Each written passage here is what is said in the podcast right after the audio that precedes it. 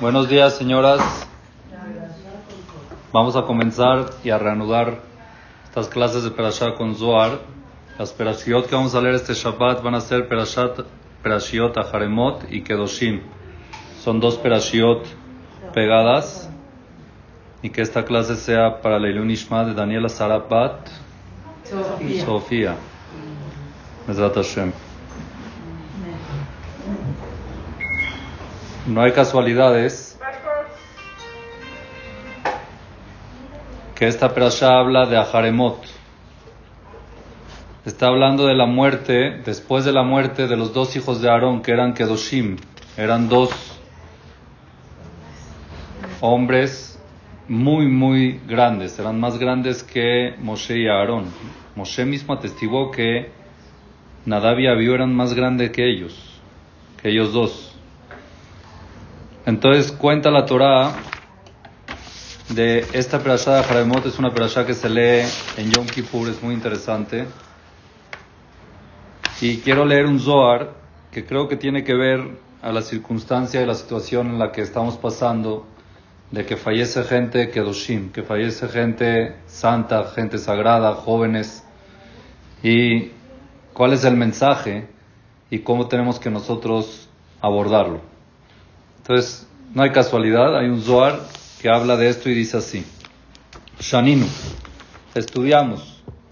Ama Rabbi Yossi, dijo Rabbi Yossi, Beyom Kippurim, el día de Yom Kippur, Tiknua Jajamim likro perashá zo. Los Jajamim establecieron leer esta perashá de Haremot, el día del perdón, uno de los días más sagrados del año. ¿Qué perashá se lee? De la muerte de los hijos de Aarón. ¿No podíamos leer algo más padre? O algo con más, no sé, Matan Torah, la Kabbalah de la Torah, o algo, las 13 midot. O sea, algo que sea, ¿no? Las 13 midot de todo el tiempo nosotros las repetimos en Kippur. ¿Qué tiene que ver a Jaremot el día de Kippur? ¿Por qué los Jajamim establecieron leer esta perashá el día de Kippur? Hay muchísimas perashiot que se pueden leer que tienen mucho más que ver que esto. ¿Nunca se hicieron esa pregunta? Pues no. Dice, no me lo no me vino. se leen otras, no se leen No, lo de, no, sí. lo de la ballena. esta es la Aftara. Es la Aftara Yonah y es en Minja. En Shachrit se lee esto. Que hay que llorar, que el que llora por los hijos de Aarón, Muy bien. pero Dios no va a ver la... Muy bien, muy bien. Entonces, ¿pero cuál es la causa? Vamos a ver. Dice el Zohar así. Esta perashá se lee porque el día de Kippur la esencia es perdón. Estamos pidiendo a Hashem que nos perdone. Tenemos que buscar estrategias para que nos pueda perdonar. Y una de ellas es leer esta perashá de Haremot. ¿Por qué? Lejape al Israel bagalut, para que perdone al pueblo Israel en el exilio. Le fijaj, seder abodat yom kippurim ubaba Torah, samuch lemitat bene Aaron, que de shemitatam shel bene Aaron al Israel. En verdad, después de esta perashá de la muerte de Aarón, viene el orden del Cohen Gadol que hacía en Yom Kippur. La Torah cuenta lo que hacía el Cohen Gadol en Yom Kippur y están pegados. Está pegada la muerte de los hijos de Aarón con el orden que tenía que hacer el Cohen en Yom Kippur. ¿Para qué? Para hacer capará. ¿Por qué? Que de Shemitat shel bene Aarón tejaper al Israel. Para que la muerte de los hijos de Aarón perdone al pueblo de Israel. La muerte de los dos hijos de Aarón hicieron un- una expiación de los pecados del pueblo de Israel. Ah, como el sacrificio ¿Cómo funciona? Tipo- Vamos a ver. Mikan Lamad, de aquí aprendimos algo muy importante. Kol Adam Shisure Kono Baim Alav, toda persona que recibe algún tipo de Isurim. ¿Qué son Isurim? Sufrimientos. Sufrimientos pueden ser de los más sencillos hasta lo aleno los más difíciles. La Gemara dice que una persona que mete la mano a la bolsa para sacar una moneda de 5 y le sale de 10, son Isurim. Te atoraste en un tráfico, son Isurim. Por eso estamos tan acostumbrados a decir caparata bonot, caparata bonot, caparata. Todos esos Isurim son caparata bonot para perdonar pecados, expiar pecados. Pero, kol mi shemitztaer al tzadikim, toda persona que sufre con los sufrimientos de los tzadikim, cuando un tzadik está sufriendo y uno sufre, Mesalkimet hatav min. A esa persona le quitan los pecados del mundo. Quiere decir que hay una forma de expiar sin sufrir. Sin sufrir por causa propia. Como sufriendo por el sufrimiento de un tzadik. Cuando un tzadik sufre y tú te unes a su sufrimiento, eso ayuda a que expíen los pecados, a que se borren los pecados de la persona. Valken. Y por eso Beyom Ze, el día de Yom Kippur, Corin a Haremot Shene Bene Aaron, celesta perashá de la muerte de los hijos de Aarón. ¿Para qué?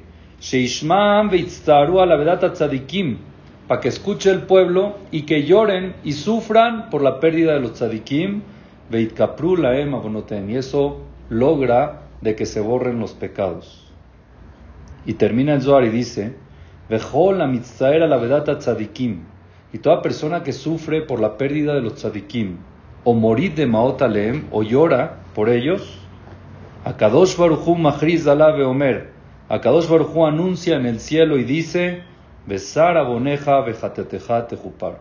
Y se apartará tu pecado y tu falla será perdonada. Hashem anuncia en el Shamaim que esa persona que llora o que sufre por la falta de los tzadikim o por el sufrimiento de los tzadikim, entonces a él le perdonan los pecados. Ela, velod, y no nada más eso. En esta es una garantía que trae el Zohar a Kadosh, que la persona que llora por los tzadikim, lo yamutu banav no van a morir sus hijos en vida de él. El que llora por tzadikim tiene una garantía de que lo alen uno entierra hijos. Ve'alav Neemar, y Sobre él está dicho que va a haber descendencia con largas vidas, con larga vida. Entonces, por eso se lee esta perashá en Yom Kippur. Y antes de leer la perashá se lee una, una poesía muy bonita de Shene Ben Aaron, que es con un tono sollozo, para que la gente se despierte a llorar y que llore. Y esas lágrimas ayudan a dos cosas. Uno, a perdonar pecados y dos, a garantizar nuestra vida en la vida de nuestros hijos. Sigue. Ahora, ¿por qué Dios se lleva de repente tzadikim? Hay gente justa, gente buena que de repente se mueren y, oye, los hubiera dejado, ¿no? Pero porque ya cumplieron su misión. Les tocaba irse igual. Sí. El que se va de este olame es porque ya terminó su... Sí, así es. Y también yo creo que para... Sí.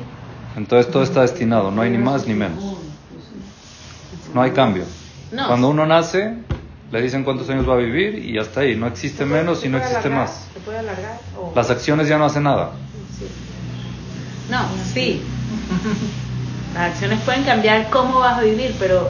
El Pero día- el tiempo no. Yo creo que no. O sea, cuando uno nace le destinan cuánto tiempo vive y ya no es cambiable. O sea, sí, una teshuva muy grande. ¿Y un pero- tzadik? Estamos hablando de tzadikim. Pues ya dejó todo puro, ya dejó todo muy bien. Mejor Ok, entonces terminó su para- misión. Terminó. Para no, pum. Quiere decir de que un tzadik termina su misión y se va. Hay tzadikim que se mueren jóvenes y la explicación es de que terminan su misión temprano. Esa es una explicación. Hay otra explicación más bonita y más profunda y con más sentido, que la trae el Zohar aquí. Dice, Bekolzman, nosotros hubiéramos pensado que si el tzadik está con nosotros nos protege. Mejor que esté. El que esté un tzadik con nosotros trae protección a todos.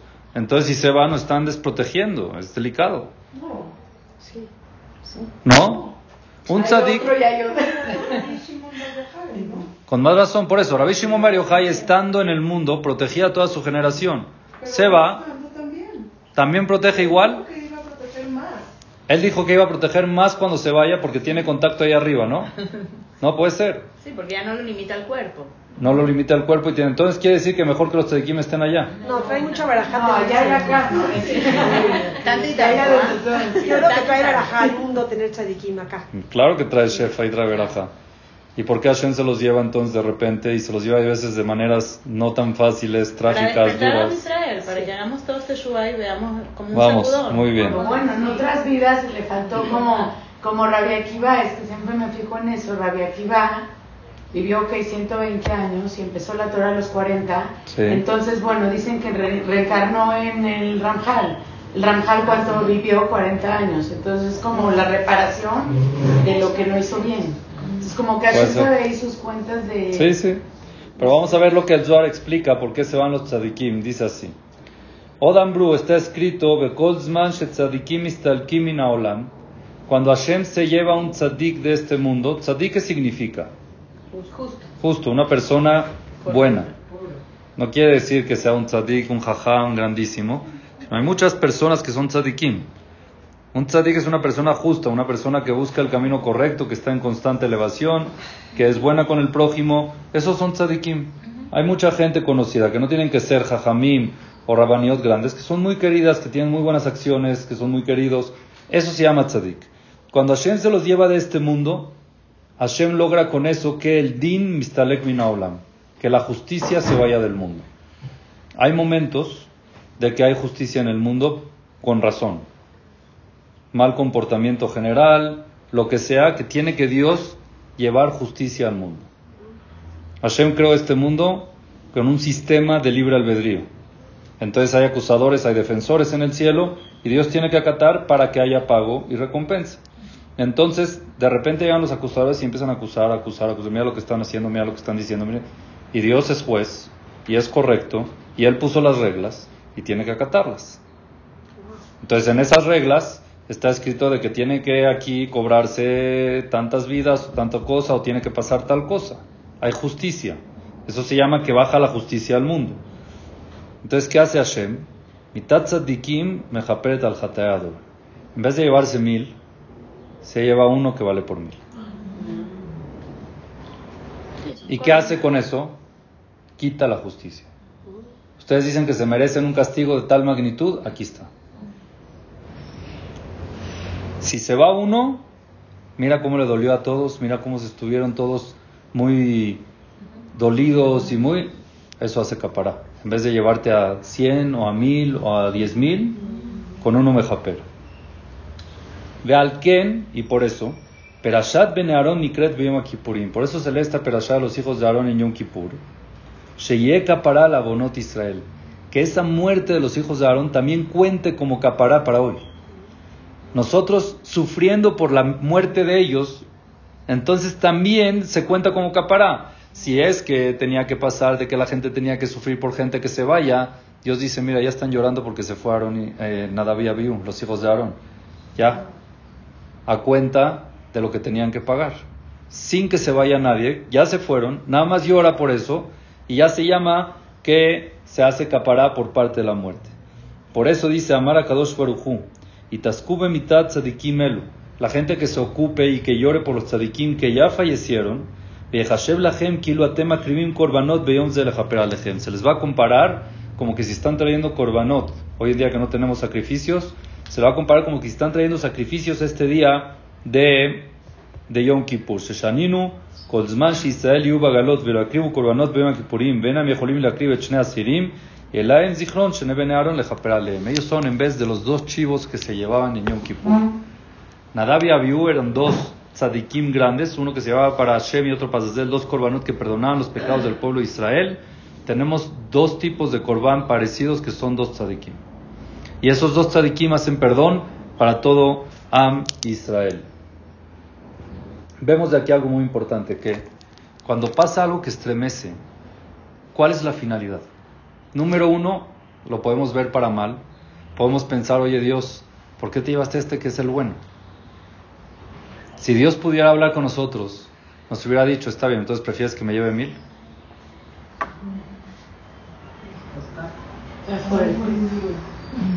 Dime tú. Mil o diez mil. o- diez mil o cien mil. Dime. Eso es lo que Dios nos puede responder. Entonces nosotros vemos, por un lado, que injusto, porque se lleva al bueno, pero no existe injusticia con Dios. Hashem lo que hace es totalmente 100% beneficiable para nosotros.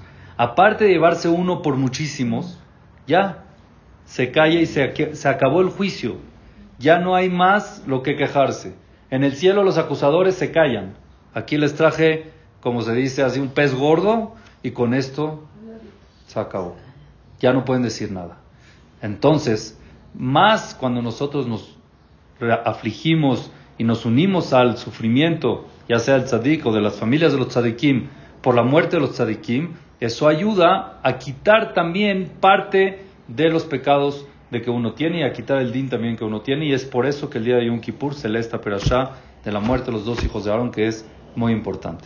Hemos sufrido va- varias pérdidas difíciles en, la comunidad y lo que nosotros tenemos que hacer es saber de qué es lo mejor que Hashem podía hacer para toda la comunidad y estar claros con eso. Y si uno se pregunta, pero ¿qué culpa tiene él o ella? No es culpa. Está escrito en otro lugar, el Zohar también trae, de que Hashem le pregunta a esas almas si ellas están dispuestas a hacer el sacrificio por el cambio de muchas otras almas. Y ellas aceptan. Esas almas dicen sí Pero ¿cómo les pregunta? al alma. Pero cuando están vivos, al alma. Entre alma y alma se entienden. Dios es espiritual y les pregunta al alma y las, y las almas aceptan y cuando suben al cielo no tienen quejas. No dicen por qué a mí te hubieras llevado al otro al revés. Se sienten halagados y se sienten honrados por ser de que ellos protegieron a miles de millones de personas, a comunidades, a ciudades, a países. ¿Por qué? Porque gracias a ellos se pudieron cu- cubrir y lo aleno que no pase una desgracia masiva. Depende del nivel de sufrimiento de la gente. Como los cuatro pares de hermanos en el padre que van. Van cuatro pares de hermanos ¿También? Y han dicho, La verdad que no veo noticias. no, o sea, no, no afectan. la veo, pero está muy fuerte. Sí, y sí. he oído hablar, el papá de las niñas ahorita dijo, impresionante, dijo eso, Hashem no tiene un mal, entonces yo no puedo, ¿qué hago con ese sufrimiento que yo tengo? Claro. Sé que es para bien, por más es un dolor, una cosa, pero Muy fuerte, sí. los dos niños primeros. Está escrito que no nada más le preguntan al alma del que se van a llevar, sino a, la familia, a todos los cercanos. Y aceptan. Está bien, entonces es lo que nosotros tenemos que ver, lo, lo que nosotros tenemos que hacer y entender. Siempre entender de que no existe y lo más importante, en verdad no quería hablar de esto, pero ya que lo toqué lo voy a decir. Hay una historia muy, muy bonita se las voy a compartir. Creo que esta no la he contado y no, la he- no está grabada. Una historia muy bonita que explica cómo uno tiene que actuar. Porque muchas veces esto también nos preguntaban mucho ahorita que pasó el día de la Shoah, de que dónde estaba Dios en la Shoah y que, y que mucha gente se alejó por el hecho de lo que pasó en la Shoah. Y que así, entonces preguntaban que dónde estaba Dios en la Shoah, que por qué Dios permitió que se haga la Shoah. Y Rabe, Rabe, ay, ¿cómo se llama este Juan? Rab Cohen, Rab, Yigal Cohen. Sí, lo escuché. Sí, Rabbi Yigal Cohen dice una respuesta muy bonita. Espectacular. Dice una respuesta sencilla, muy bonita. Si tú vas a preguntarle a alguien, no es justo que preguntes sin conocerlo. Si quieres consultar por qué, primero empieza a conocer qué. Entonces, si tú me puedes decir que conoces a Dios, pregúntale por qué. O dónde estabas. Pero si no tienes contacto con Él y no lo conoces, pues no le preguntes. No es justo. Sí, está bonita la, la respuesta, es una respuesta fuerte. Quiere decir de que acércate, conócelo y después si todavía tienes duda, pregunta. Pero la... ¿Ah? ¿Por qué? ¿No está entendiendo? Mucha gente que pregunta dónde estaba Dios o por qué Dios permitió, es porque no conocen a Dios. No están conociendo todavía a pleno Dios. Acércate mucho más, empieza a conocerlo de verdad bien y después si todavía tienes duda, pregunta. Sí, o sea, vas a entender que al final fue para bien. Tú puedes preguntarle ahorita a un doctor por qué procedió así y no procedió así. ¿Y por qué decidió tomar esta acción y no esta acción? Hasta que no entres a la medicina no puedes preguntar. Pero podemos realmente conocer a Dios. No. Te puedes acercar, seguro. Claro que sí. Dios dice que sí, claro. Claro. Conóceme. Claro que sí. Claro. Y es por eso que los que están cerca no tienen dudas. No, preguntan. Pero no vas a entender porque también está escrito. que Ah, te dice, está bien. Puede ser de que no entiendan, pero no cambian su acción, no se alejan de él. No deciden dejarlo. Claro, claro, eso es lo que estoy diciendo. Y que se pregunta, pero ¿dónde estaba? ¿Qué pasó? ¿Dónde está? Estos dicen, Dios tiene sus caminos, que yo no entiendo es normal porque yo soy ser humano y Dios es otro canal, que ahorita con esta historia que les voy a contar van a entender. Y yo entiendo que Dios lo que hace tiene su plan, su proyecto y lleva en el, año mane- en el mundo manejando los 5.783 años y Él sabe lo que hace. Y yo no voy a cambiar mi forma de ser y no me voy a alejar de Él porque yo no entienda algo. ¿Está bien? Si están cerca de él, pero los que están lejos. Los que están lejos es lo que pasa. entender. Pero si estás lejos no preguntes. Es lo que yo digo. Si estás lejos no me puedes preguntar. Porque si te contesto no vas a entender. Si no estás en la medicina no vas a entender lo que es un proceso. Está bien, eso es lo que dijo Rabbi Gal Cohen, la Briut que me pareció interesante. Pero esta historia que les voy a contar es muy bonita. Hay una organización en Israel que se llama Darke Miriam. Esta organización es muy bonita porque ayuda a gente que necesita hacer tratamientos y los traslada de su casa al hospital. Son voluntarios, ¿ok? Que tienen coche y que ponen en un chat. Se necesita un voluntario para llevar a una señora de tal lugar a Adasa en Karim, a tal hora. Entonces el que puede, el que va para allá, el que está por ahí, entonces dice yo, y van, ok, y los llevan, se ahorran, la verdad que les ahorran mucho, mucho dinero, porque un taxi ahí es caro, y hay gente que tiene las, están inmunodepresivos, que tienen las, las este, defensas muy bajas, no pueden exponerse a autobuses o a, o a transporte público, tiene que ser, entonces, de verdad que es un gesed muy grande, le hicieron Leilun Ishmat de una señora. Entonces, cuenta un señor, uno de los voluntarios, cuenta que le tocó, le ha tocado una vez que vienen dos a la vez. O sea, dos se juntan, ¿ok? Era un señor mayor, un señor mayor que iba a lo aleno a tratamientos de quimioterapia. Y atrás venía una señora con su hija de cuatro años, que iba a un tratamiento para la hija, para la niña. Está bien, entonces están en camino, más o menos 20, 25 minutos. Y el señor mayor hablando con el chofer voluntario, diciéndole, mira, ¿tú crees que esto es vida?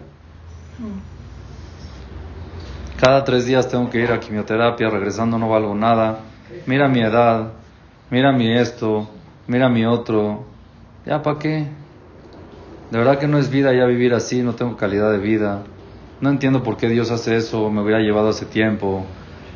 Y el pobre chofer, ¿qué quieres que le diga? O sea.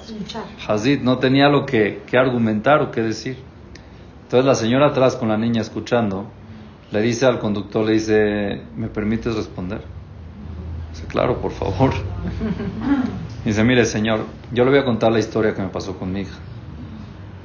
Y yo ahí entendí a Dios. Con la historia de mi hija entendí a Dios. Entonces le dice, adelante, por favor cuénteme. Le dice, mi hija tiene una enfermedad rara, muy no común, que necesita un procedimiento quirúrgico. Necesita entrar a quirófano para hacerle un procedimiento, que ese procedimiento le iba a salvar la vida, le iba a detener su problema que tenía.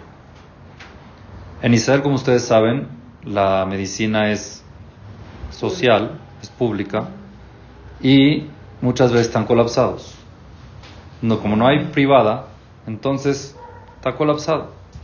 Ella pidió cita para que le hagan el procedimiento y se la dieron dentro de ocho meses. Que eso quería decirlo aleno, una muerte segura para su hija. Tenía que moverse como sea para tratar de conseguir el procedimiento lo antes posible para poder darle vida a su hija. Era el único chance que le podía dar la vida a su hija. Se movieron, tocaron teclas aquí allá, subieron, hicieron a Baruch Hashem, le dieron la cita después de un mes. Que eso prácticamente le regresó la vida a su hija. El día del, de la operación, como todos saben, antes de entrar al quirófano por la anestesia general, tienen que estar en ayunas. ¿Ok? Requerimiento por el tema de la sedación, para que no haya una broncoaspiración, que estén en ayunas. Un adulto que esté en ayunas lo entiende, pero a ver, pone a un niño en ayunas. Hace poco me tocó meter a mi bebé también, y era muy difícil. La tienes que. Tiene hambre. ¿Cómo no le das de comer? Entonces, la mamá ya sabía que venía eso. Y decidió, ya se venía preparada. Entonces, compró unos juguetitos para distraerla. Cuando le pedía de comer, entonces en la mañana se paró la niña, mami, quiero choco. Quiero comer, quiero tomar. Entonces la mamá le dio unos juguetitos, se distrajo un poquito, pero después otra vez, mami, pero quiero pan. Entonces otro juguete, después así hasta que llegaron el momento, llegaron al hospital, todavía la traía arrastrando y a la niña con hambre. La niña no entiende, una niña de tres años que va a entender.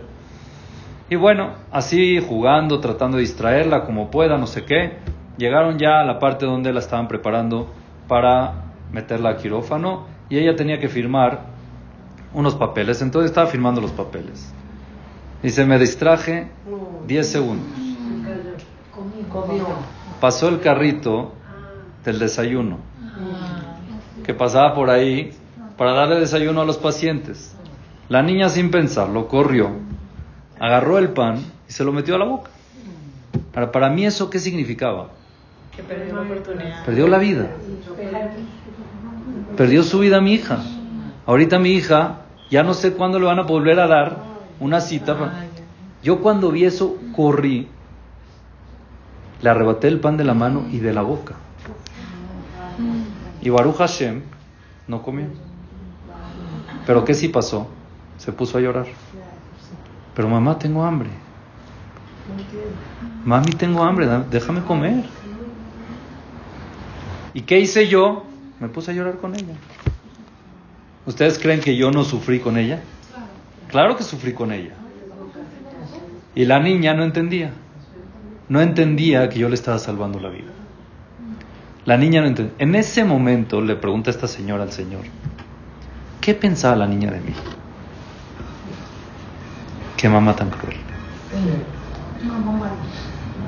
Qué crueldad. Quiero comer y no me da de comer. Ya me metí algo a la boca y me lo quita. Qué cruel. ¿Por qué así, mamá? Pero una cosa sí te voy a decir. Le dijo ella a él. Nunca dejé de ser su mamá. Y nunca se alejó de mí por eso. Siempre siguió, después ella entendió, después ya de, to- de todo el procedimiento, yo quería su vida. Yo quería solamente su bien. Yo no quería nada malo de ella.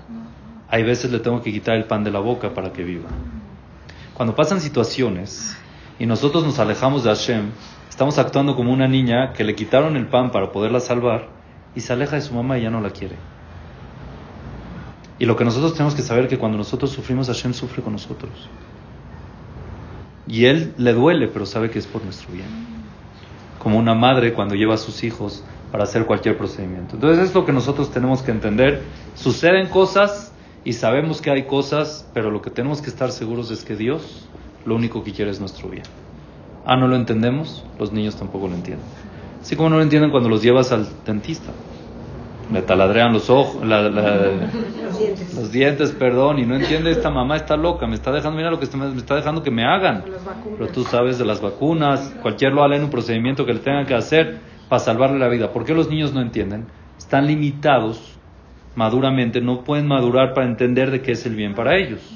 Pues nosotros hay muchas cosas que no podemos entender que es el bien para nosotros. Pero lo que sí tenemos que estar seguros es que es nuestro papá y no deja de querernos. Y nosotros no nos podemos alejar de él. Tenemos que seguir queriéndolo como esta niña seguía queriendo. Ese es el mensaje que le pasó esta señora al Señor. Le dijo, tú no entiendes, no entiendes por qué Dios te tiene esta vida, pero créeme lo que Él está sufriendo contigo y esto es lo mejor para ti. El Señor sin palabras, pero el mensaje del chofer que recibió también fue genial. Y yo creo que es un mensaje muy bonito que lo tenemos que tener presente en nuestra vida. Muy bonito. No entender es humano, pero alejarte de Dios no es lo correcto. No te puedes alejar de tu papá porque hay algo que tú no entiendas, que él hizo y lo hizo por tu vida. La gente no entiende que es por el bien. Los niños tampoco. Claro, Y no se alejan. así es. El problema es que no sienten que es tu papá o no sienten esa cercanía de un papá. Por eso digo que hay que acercarse y el que se acerca no tiene dudas, nunca se aleja. El que tiene a sus padres cerca nunca se aleja. Esto es por consecuencia de la muerte de Aarón, por consecuencia del sufrimiento con los tzadikim y que hace caparata bonota. Hay otro Zohar muy interesante. ¿Cuánto tiempo tenemos? Ok, hay otro Zohar muy interesante que habla de algo muy interesante también. Vamos a ver. Dice así: Vayomer Hashem el Moshe, le dijo Hashem a Moshe: Háblale a Aarón, tu hermano, ve al Jolete la Kodesh, que no venga en todo momento al Kodesh, el Kodesh HaKodashim. Una de las causas que se murieron los hijos de Aarón fue porque entraron al Kodesh HaKodashim sin permiso. No había orden y entraron. Es como entrar a la- al cuarto principal del rey sin pedirle permiso. pues, Es una falta, ¿ok? Es una falta de respeto. Entonces, le dijo a Hashem a Moshe, explícale a Aarón que no puede entrar al Kodesh HaKodashim cuando quiera. No es cosa de que cuando quiera él puede entrar. Ni bet la parojet, el pena caporet, ki beanan era la caporet. ¿Cuándo? ¿Cuándo sí puede entrar al Kodesh? Cuando yo me presente. Eso es Kodesh HaKodashim. Pero el Kodesh también, en el Mishkan, aquí le dijo, cuando yo baje mi divinidad. ¿Cómo se dan cuenta con eso? Porque bajaba una nube, ¿ok? Y esa nube demostraba que estaba Hashem y que quería que entre Moshe y Aaron, porque quería que entre Aaron, ¿ok? Era en el tiempo del Mishkan, Mesot y ahora en el Kodesh y antes de eso tenía que traer un corbán, etcétera, empieza a explicar todo. Dice algo muy interesante, dice así, Zemanim yesh kadosh. En la vida y en el tiempo hay momentos. Hay momentos de voluntad en el cielo. Et berachot, momento de berachot. Ubakashot, bakashot, momento de aceptar peticiones. Uzmanim, y hay tiempos en lefanabratzon, que no son momentos de voluntad. Uberachot en mezumanot, y las berachot no son bienvenidas. Vedinim kashim y torerim baolam, y hay mucha justicia en el mundo. Hay tiempos. Tiempos, tiempos. ¿En qué dependen los tiempos? En varias cosas. En situaciones, en conductas, en cosas que sucedieron esos días. ¿Ok? Como vamos a ver ahorita, como va a explicar. No. ¿Ah? El mes de Iyar. Por eso vamos a ver. Vamos a ver los meses, Sí. los días, los años, las horas, todo. ¿Ok? Hombre, Dice así. Zmanim Shadin Talui. Hay veces de que son momentos de justicia o hay veces de que son momentos de misericordia. Boure, ven a ver. Yesh Bashanaz Zmanim Shemet Ratzon. En el año hay momentos fijos que son momentos de voluntad. ¿Cuáles? Los los Haitim. Vamos a ver. Hay momentos que son momentos de voluntad y hay fechas que son din sholet, que lo alenu son de justicia, que la justicia está en el mundo. Usmanim shadim talui beomed y hay también momentos que dependen. O puede estar aquí o puede estar así. No es algo... Hay fechas que son totalmente justicia. Hay fechas que son totalmente misericordia y hay fechas que dependen. Que no hay algo fijo. ¿Ok? Explica. El mes de Adar, el mes de Nisan, el mes de Iyar, que estamos actual, y el mes de Sivan, Edratson. Son de voluntad. Fijo. Adar, milagro. Nisan, milagro. Sivan, Iyar, segundo pesa. Sivan, se entregó la Torah. Son momentos de voluntad. Son momentos que la historia dejó una huella de voluntad para todas las ¿Qué generaciones. significa voluntad? Meses de que uno si pide tiene mucho más tendencia a que llegue, de que puedes pedirle más a Hashem, de que hay veces que es mejor no pedir. Y hay veces que es bueno pedir. Vamos a decirlo, no se puede hablar así, pero Hashem está de buenas. Hashem está para escucharnos, ¿ok? Y hay momentos que no, por situaciones, ¿ok? Ahora, estos meses, Adar, Nisan, y Sivan, son, meses de voluntad total. ¿Cuándo son los meses de justicia?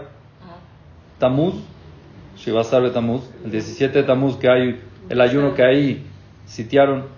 Tebet, Ah, perdón, Ah. Ah, que se destruyó los dos Betamigdash. Tebet, Azarabe Tebet, que ahí empezó a sitiar Nebuchadnezzar. Y Shevat. Shevat, ¿por qué? No sé. No sé. Pero esos son- ¿Cómo? Pensé que era un mes, wow, mi cumpleaños. El mío también. Estaba emocionadísima. El séptimo mes he oído wow, que que rollo. Y... La consuelo, yo nací en Av.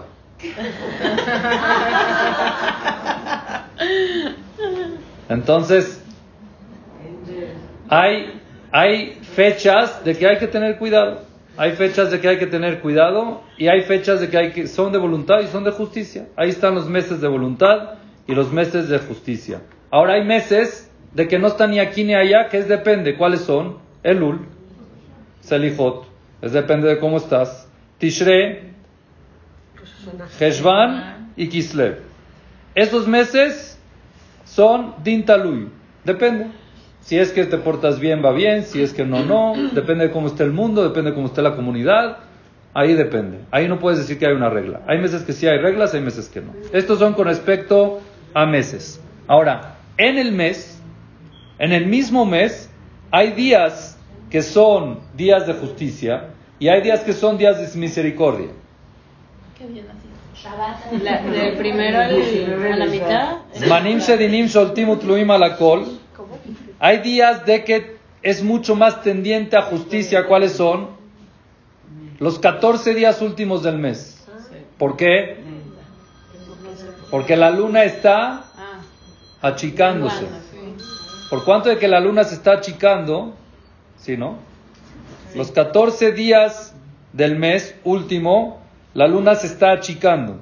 La luna el día 14 llega a su completa visión y de 14 a Rosh empieza a achicar. Por cuanto que está en decadencia, entonces son días de justicia. Y del primer día, del primero, Yeshmanim ¿eh? Zman Miluimer Levana, el momento de que la luna crece, que es del 15, del 1 al 15, que llega completamente a estar completa, esos son días buenos. Que sepan que hay gente que se fija en eso para bodas, para matrimonios, para negocios, para hacer compras, ¿ok? En días, mejor del 1 al 15 del mes. Si puedes escoger del 1 al 15 del mes, hebreo obvio, mejor. Si quieres hacer, ¿ah? Partos muchas cosas. ¿Ok? Del primero al 15, mejor. Sigue. Hay momentos en la semana. Ya vimos en el año, ya vimos en el mes, y hay semana. Hay momentos en la semana que son momentos de voluntad. Y hay momentos que dinim sholtim baolam. En la semana hay justicia. ¿Cuáles son? Shabbat. ¿Ah? Shabbat. ¿Cuáles son los momentos de voluntad? El martes, el martes. Ah, el Ah, martes sale es Sefer. o bueno o buenísimo. Domingo. Domingo. Martes. Miércoles y viernes. Ese razón. Como jueves social, porque Aleph, Gimal, Dalet y Vav. En síntesis, lunes y jueves no. Lunes Y por eso el lunes y el jueves hay Sefer y por eso hay Selijot más largo. Para contrarrestar. Para poder pedir, porque es un día de justicia. Shabbat. Shabbat ni hablar. De odio term, Shabbat es mucho más voluntad. Shabbat es el tope. Pero entre semana, que decimos Tajanun, que pedimos perdón, de los días de entre semana, los días que son momentos de voluntad más propicios para voluntad es el domingo, el martes, el miércoles y el viernes. El lunes y el jueves son días de justicia. Y mucha gente también se fija en eso para matrimonios, mucha gente se fija en eso para negocios, mucha gente se fija en eso para varias cosas Mucha de gente dice que porque que no sale el. Sefer, que es mejor día. sí, así, así Al revés, el. Sefer lo que hace Es Se contrarresta, pero, sí. pero, pero así mucha gente dice, es Sí, el día del es Sefer. está equivocado. Está equivocado. Voy a cambiar de casa el lunes. Es malo. el Sefer Es el día del Sefer. El lunes no es bueno No, cambiarse. martes. Pero si duerme el lunes en la noche ya es martes. Y es martes. Ah, claro. O jueves en la noche es bueno porque es viernes para Shabbat. Lunes y jueves. Lunes y jueves no son buenos días para iniciar Pero ¿por cosas. qué no serían tan buenos días? O Por sea, eso las dietas que pensar, Creo que el lunes porque se separaron las aguas. ¿Y el jueves qué pasó? ¿Qué se creó el jueves? Que por eso los días que No. el lunes la empresa seguro no funciona. ¿Qué se creó el jueves? Entonces jueves. No, vas a la consulta. Ah, los animales, los animales temeim. No sé bien, la verdad que no explica y no quiero decirles algo que no es correcto. Pero está escrito, lunes y jueves lo dice claramente el Zohar. Ahora, en el día también hay horas. Ya vimos año, ya vimos mes, ya vimos semanas, ya ahorita viene el mismo día. En el día, en el día también hay horas que son de voluntad y horas de no. Hay etrazón y hay no. En la mañana, desde que amanece hasta el mediodía, son momentos de voluntad. Sí.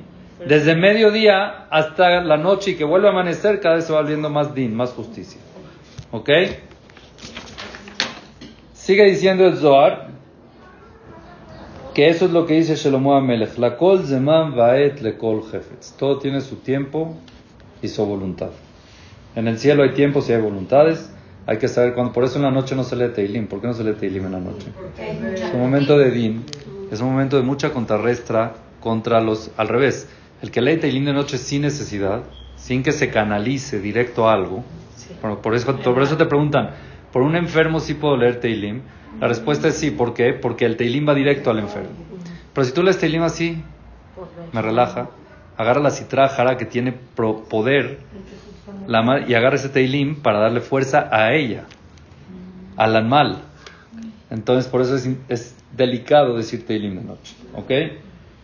Eso es lo que nos dice aquí el, Pele- el, eh, perdón, el Zohar Anigle con respecto a los momentos de voluntad. Y por eso Hashem, él dice que es como una, lo que le transmitió a Moshe. Dile a Aarón que no hay momentos todos iguales. Hay momentos de misericordia y momentos de justicia. Cuando haya misericordia, que entre. Que entre al Kodesh HaKodashim cuando haya misericordia. Pero cuando no, no. Que no entre porque es malo. No es bueno de que despierte justicia. Porque si despierta más justicia, entonces es peor. ¿Está bien? ¿Se puede pedir cuando hay justicia?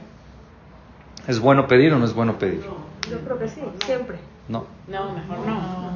Porque No despiertas más claro, defensas. Exacto. Estás despertando, no, no le hagan caso, no digan, no, al revés, peor. Si te pasas y, ¿cómo se dice? Desapercibida, sin que, sí, mejor. La, la Gemara dice, cuando hay, dicen los Jajamim, cuando hay pandemia, ¿qué tiene que hacer la persona? Esconderse. No salir. Esconderse. ¿Para qué? Para pasar desapercibido. No empezar a guerrear y a luchar contra los, los que están atacando. Porque eso es importante. ¿Para qué? Para que uno no le salpique y esté alejado. ¿Está bien? Esto es la segunda cosa de Perashat Aharemot. También, Y ya no hay cuando, tiempo. también cuando sale el Sefer es el momento de Ratzon, ¿es verdad? En Shabbat- Claro, eso sí. Uh, O y Minja más. ¿Mandé? Minja más. Minja, ah. Minja, pero hay otras causas por las cuales son. Ah. Ahí en Minja es porque ya comieron y cualquiera se quedaría en la cama, entonces se Ah. paran y van, entonces son momentos. Las acciones también crean voluntad en Hashem. Minja Cuando Shabbat. Minja Shabbat. Pero porque dicen que Shabbat no, no hay que pedir. Porque te aflige. En Shabbat no puedes estar preocupado. Shabbat tienes que sentir de que ya no hay domingo. De que ya no hay que pagar, que ya no hay lo que hacer, que no hay, no necesito Igide, no necesito ni chofer, ni nada. Así uno tiene que sentir. Entonces cuando uno empieza a pedir, no Hashem, pero que no se vaya, o que la Igide regrese, pues ya te, te duele. Ok, empieza uno a pensar y se preocupa y para Shabbat no es estar preocupado, es estar desconectado. Por eso no se puede pedir, pero ahí por en- enfermos sí. De... Martes y de martes y jueves tampoco hay, hay que pedir porque son días de... Martes y ju- jueves no. Lunes, lunes, Lunes no. hay que pedir, Si tiene pedidos diarios normales, sí, no cancelaron las tefilot. Pero no hacer cosas extras. O sea, el lunes nosotros leemos el Ijot pidiendo perdón a Dios, porque es un día de justicia. Se hace un Sheni Hamish que son más largos. Pero pedir cosas particulares de que no son comunes, mejor espérate al otro día. Mejor el domingo, mejor el martes. ¿Ok? Si se puede. Si no se puede y se necesita pedir ahorita, hay que pedir ahorita. Si, no, si se tiene que pedir hoy por alguna razón, hay que pedir, no hay que esperar. Pero si tú puedes esperar para pedir mañana, mejor. ¿Está bien? Unos minutos más para que puedan ir hacia la otra clase, ¿no? Unos minutos más. Sí. Dicen que a veces ya está Shaman que la persona ya no va a estar en el mundo y todo.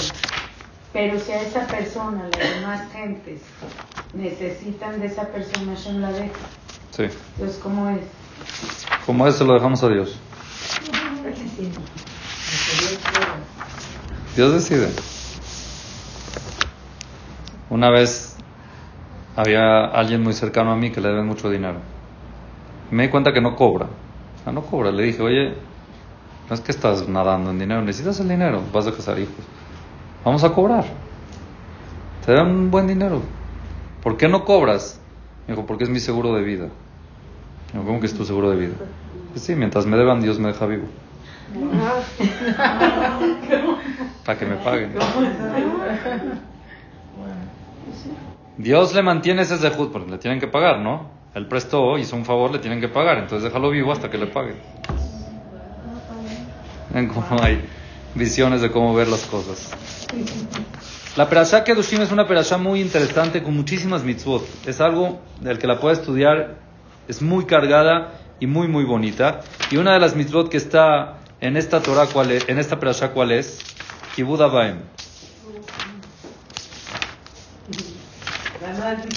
todo. Porque es la más buena. El Yetzirah no quiere que tengamos larga vida.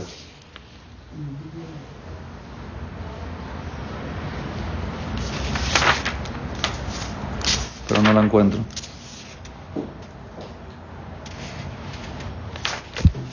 Espérame. Aquí está, al principio.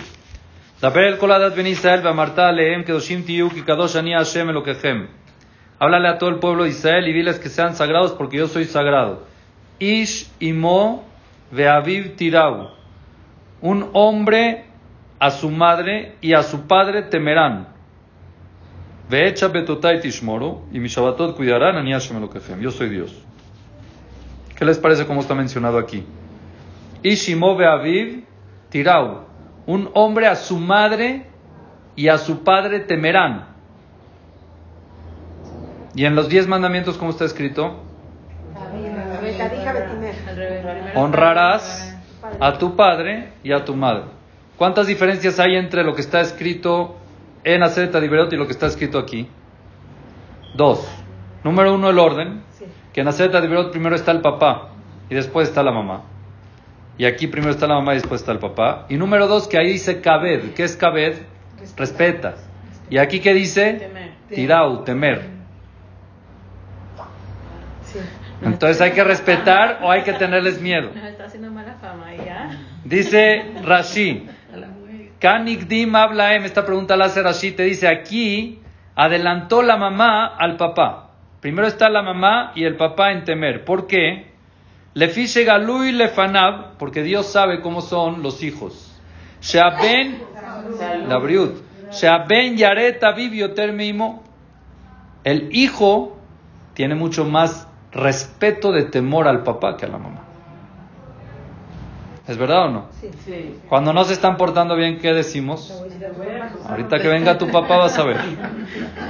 ¿Qué hace eso? Tengas miedo. Da temor. Entonces, el temor había que transmitirlo a la que menos temen. Quiere decir, los hijos tienen que temer al papá y a la mamá por igual, respeto de temor. Pero por cuanto de que a la mamá se llevan más con ella y le tienen menos, por eso la Torah la puso de primero. Tiene que ser igual que el papá. Con respecto a los hijos. Y allá de Kabed Tabija Betimeja, Kabed, en honrar, dice, le fiche galu y Dios sabe que los hijos mejabe de timoyo terme aviv, respeta a su mamá más que a su papá. Por cariño, el hijo respeta mucho más a su mamá que a su papá. Entonces por eso ahí puso al papá primero para que los pongan iguales, que respeten al papá y a la mamá de la misma forma. Muy interesante esto, cómo la Torah cambia, pero ¿por qué? Porque son las naturales. Ahora, algo rápido, rápido. No, ya no me da tiempo y me van a regañar. No, porque no ha llegado Ravi. ¿Estás segura? Bueno, usted aquí nos, nos protege. Eh, hay una alajá clara que cuando, por ejemplo, tu papá te pide algo y tu mamá te pide algo, ¿a quién hay que hacerle caso? ¿Por qué? ¿Qué miedo. Machistas. ¿Por qué? porque le tengo miedo, ¿no? ¿La Torah puede ser machista? Que es más femenina que... Entonces aquí cómo aplica la femenina. Entonces dice, Para complacerle en algo al hombre que se sienta que, que en algo... dice la alajá, ¿sabes por qué? Porque la esposa también tiene que respetar a su esposo. Por cuanto de que la esposa tiene un deber de respetar a su esposo, quiere decir que el hijo y la esposa deben respetar al papá. Entonces, hay que hacerle caso al papá. Pero la pregunta es ¿por qué? ¿Por qué la mujer tiene que respetar a su esposo? Porque hay una obligación de que la mujer respete a su esposo. ¿Eso no es machismo? La respuesta es la siguiente, muy bonita. Ustedes saben que hay un- una regla que se va detrás de la mayoría, ¿verdad? Detrás de la mayoría. Siempre vamos detrás de la mayoría, es una regla de la Torah. Si lo alenu, un hijo golpea a su padre y le saca un moretón, según la Torah se, se merece pena de muerte. pena de muerte según la Torah. Si es que le advirtieron y lo golpearon, lo llevaban al Bedín y lo mataban. La pregunta es, ¿quién te dijo que es su papá? Ah, claro. La mamá es segura, pero el papá no. ¿Quién te dijo que es su papá? ¿Lo vas a matar por duda? Puede ser que no es su papá. ¿Cuál es la respuesta? Debamos detrás de la mayoría. Este señor vive con su pareja toda la vida. Decir de que la señora se embarazó cuando estuvo con otro, si es que estuvo y justo nació este niño y justo él le pegó, ya es muy lejos. Vamos detrás de la mayoría. La mayoría de las veces este señor estuvo con su esposa y seguramente se embarazó de este señor. Quiere decir que vamos detrás de la mayoría. Entonces, según esto, también podemos decir, cuando tu mamá te pide algo y tu papá te pide algo, la mamá tenía que estar primero. ¿Por qué? Porque es seguro mi mamá. ¿A quién respeto? ¿A alguien por duda o a alguien por seguridad? Si es seguro que es mi mamá, respeto primero a mi mamá. Tu papá, sí, también, pero tú estás en Safek. Estás ahí en duda a ver si eres o no, pero también te respeto, pero no le voy a dar prioridad a algo seguro. Primero a lo seguro y después a lo no seguro. ¿Qué opinan? Se están poniendo en duda a la mamá, entonces. ¿Por qué? Porque estuvo con otro. Yo ahorita estoy respetando a mi mamá, que es seguro a mi mamá. ¿Escucharon la respuesta que dijo? ¿No entendieron? Esa respuesta la dice el rab de Brisk. Entonces, genio. Miren que es, es una... Cuando tú respetas a tu mamá porque pones en duda a tu papá, estás faltándole respeto a tu mamá. Ah, wow, pues sí. Cuando tú le das respeto a tu papá primero, lo que estás haciendo es respetando directamente a tu mamá. Entonces, ¿la Torah es femenina o machista? Femenina, 100%. ¿La Torah apoya a las mujeres o a los hombres? Te dice, apoya a tu... Cuando tu papá te pide algo y tu mamá te pide algo, dáselo a tu papá porque con eso respetas a tu mamá. Y tu mamá le debe respeto a tu papá. ¿Para qué? Para que ella se respete. Es el respeto de ella. Respetar a su esposo. Respeto propio es tener respeto al esposo, decir, este es el mío y yo no estoy con otro. ¿Entiendes? Entonces siempre la Torah canaliza para la parte feminista, no para la parte machista. Aunque que nosotros lo veamos así, mira qué machistas y qué cosas, pero es porque no conocemos. Hay que meterse a conocer la realidad de cómo es lo que la Torah nos ordena y nos implica. ¿Para qué? Para ver cómo protege muchísimo más al sector femenino que al sector masculino. Muchas gracias. y buenas gracias.